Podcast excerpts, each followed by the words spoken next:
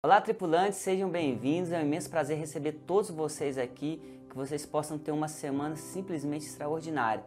E no estudo dessa semana, eu vou falar sobre milagres. Um só milagre ainda é pouco. Acho que a questão de viver milagre é uma questão óbvia, que primeiramente você precisa acreditar. E em segundo lugar, você precisa entender que a matéria-prima que você precisa para viver um milagre já está dentro de você. Eu vou falar sobre alguns milagres que Pedro viveu. Mas para ele poder viver esses milagres, ele precisou tomar algumas atitudes. Veja, eu acredito que a medicina é de Deus, assim como os milagres. Mas você tem a escolha de ser como Tomé, ver para crer, e dependendo da maneira que você crê, mesmo assim ainda você não vai viver grandes milagres na sua vida. Ou você ser como Pedro, um pescador que apenas com um sim seguiu a Jesus sem olhar para trás e começou a viver os maiores milagres da vida dele. Para alguns, talvez a escolha dele foi uma escolha de morte na cruz, de cabeça para baixo, mas para quem realmente entende, ele teve a sua vida eterna e ele viveu um milagre extraordinário. É sobre isso que eu quero falar com vocês no estudo dessa semana. A palavra de Deus lá em Mateus 14, 25 até o 33 vai narrar um grande milagre que Pedro viveu eu gostaria que você acompanhasse comigo. Então vamos lá na Bíblia, Mateus 14, 25. A palavra de Deus fala o seguinte: Alto da madrugada, Jesus se dirigiu a eles, andando sobre o mar. Quando o viu andando sobre o mar, ficaram aterrorizados e disseram: É um fantasma. Gritaram e tiveram medo. A palavra de Deus fala o seguinte: que Jesus ele começou a andar sobre as águas. Mas nesse exato momento também, os discípulos eles já estavam numa distância grande porque eles estavam no barco e eles tinham ido à frente porque Jesus assim tinha ordenado. Mas quando eles viram Jesus caminhando sobre a água, eles ficaram assustados e eles tiveram medo e começaram a gritar: "É um fantasma, é um fantasma". Só que Jesus, quando viu isso, essa reação dos discípulos, disse: "Não tenha medo, sou eu. Assim foi a palavra que Deus liberou sobre a vida dos discípulos quando eles viram aquele, aquele momento, aquele milagre maravilhoso acontecendo. Então preste atenção. Nesse exato momento, estavam todos os discípulos ali reunidos, mas só Pedro teve a ousadia e ele chegou para Jesus e pediu algo que fez ele viver um milagre extraordinário. Muitos de nós estamos caminhando em direção a Jesus talvez faz muitos anos, outros possivelmente começou a caminhar agora e talvez tem pessoas que nunca deu esse passo de fé. E eu te faço esse convite hoje para você começar a caminhar em direção a Jesus. E lá no versículo 28, a palavra de Deus vai falar o seguinte: Senhor, disse Pedro, se és tu, manda eu ir ao encontro sobre as águas. Veja que nesse exato momento Pedro ele teve ousadia e ele quis viver um milagre extraordinário. Tinha todos os discípulos ali, mas somente Pedro viveu esse milagre.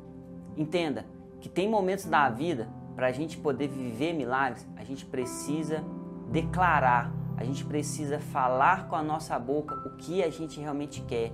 E foi exatamente assim que aconteceu com Pedro. Ele declarou aquilo que estava no coração dele.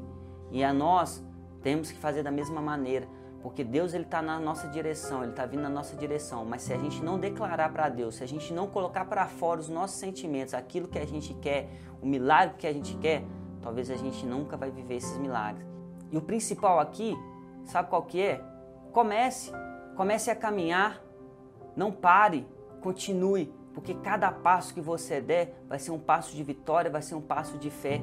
Assim como Pedro, ele teve que ter ousadia para dar o primeiro passo, mas ele também teve que continuar a caminhar em direção a Jesus. E ali sim, quando ele continuou a caminhar, ele viu o milagre acontecendo. Então, caminhar é uma coisa que você vai ter que fazer e você não vai poder parar, porque parar já não é mais uma opção. E só vai caminhar quem tiver fé. Só vai chegar perto de Jesus quem realmente acreditar porque aí sim você está indo em direção àquele que pode fazer todas as coisas que você crê. Então a palavra de Deus, lá em Mateus 14, 29, fala o seguinte: Vem, respondeu ele, E então Pedro saiu do barco, andou sobre as águas e foi na direção de Jesus. Olha como é que isso é maravilhoso.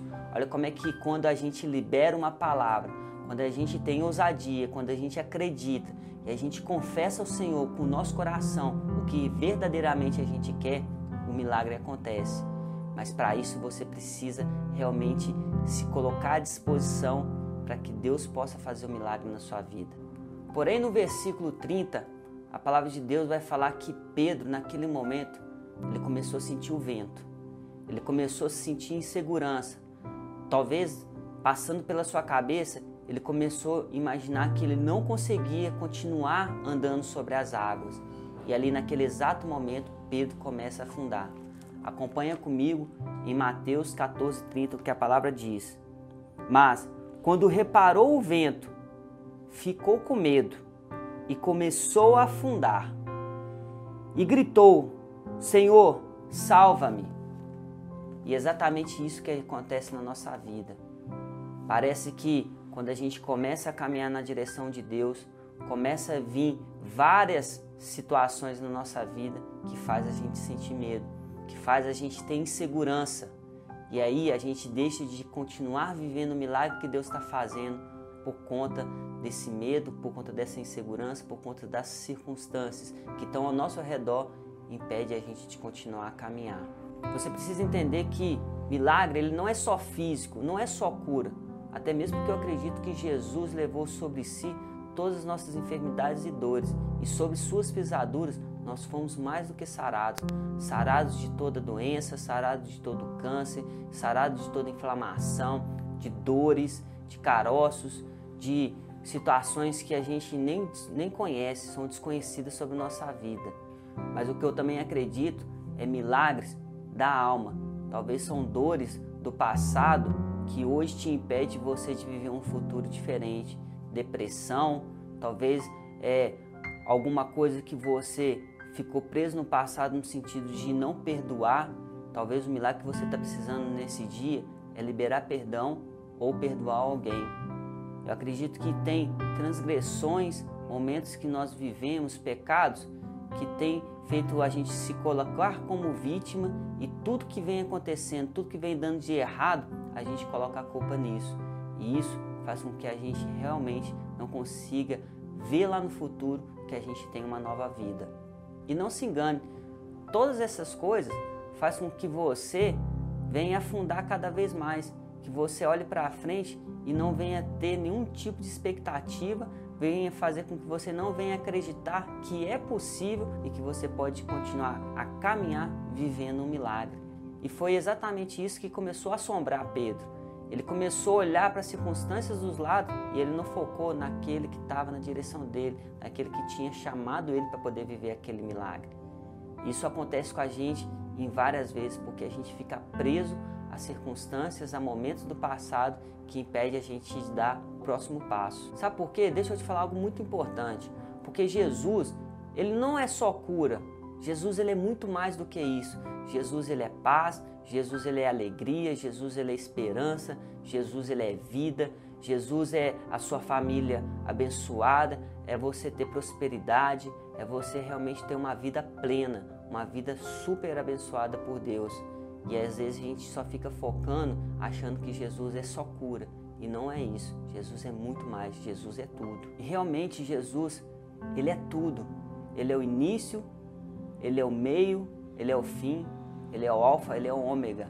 Ele é o Deus que revela sobre nós a salvação, ele é o caminho, ele é a verdade.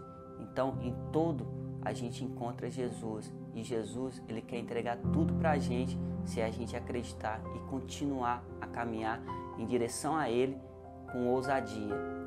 E a palavra de Deus fala que Pedro, naquele momento, ele gritou, ele clamou ao Senhor para poder salvar ele. E preste muita atenção nisso. É, a palavra de Deus fala que Pedro, ele poderia ter gritado para qualquer pessoa. Pensa comigo aqui. Naquele exato momento, os discípulos estavam ali, perto de Pedro, estava com um barco, tinha vários homens ali que poderia tirar Pedro daquele lugar. E isso tem acontecido com a gente. a gente está passando por situações, dificuldades, circunstâncias na nossa vida, né? Que a gente começa a pedir ajuda para várias pessoas, talvez para um amigo, talvez para um familiar, não importa quem que é. A questão aqui é que Pedro, ele não pediu ajuda para essas pessoas, ele não pediu ajuda para os discípulos, para os amigos, mas ele gritou socorro, ele gritou ajuda somente para aquele que podia tirar ele daquela situação, que era Jesus Cristo. E é isso que nós devemos fazer, é assim que nós devemos agir. Nós devemos pedir ajuda não para os nossos familiares, não para os nossos amigos. Talvez você está pedindo para uma ajuda para uma pessoa que você nem conhece, e deixa eu te falar, talvez essa pessoa nem sabe nadar e vocês dois vão afundar.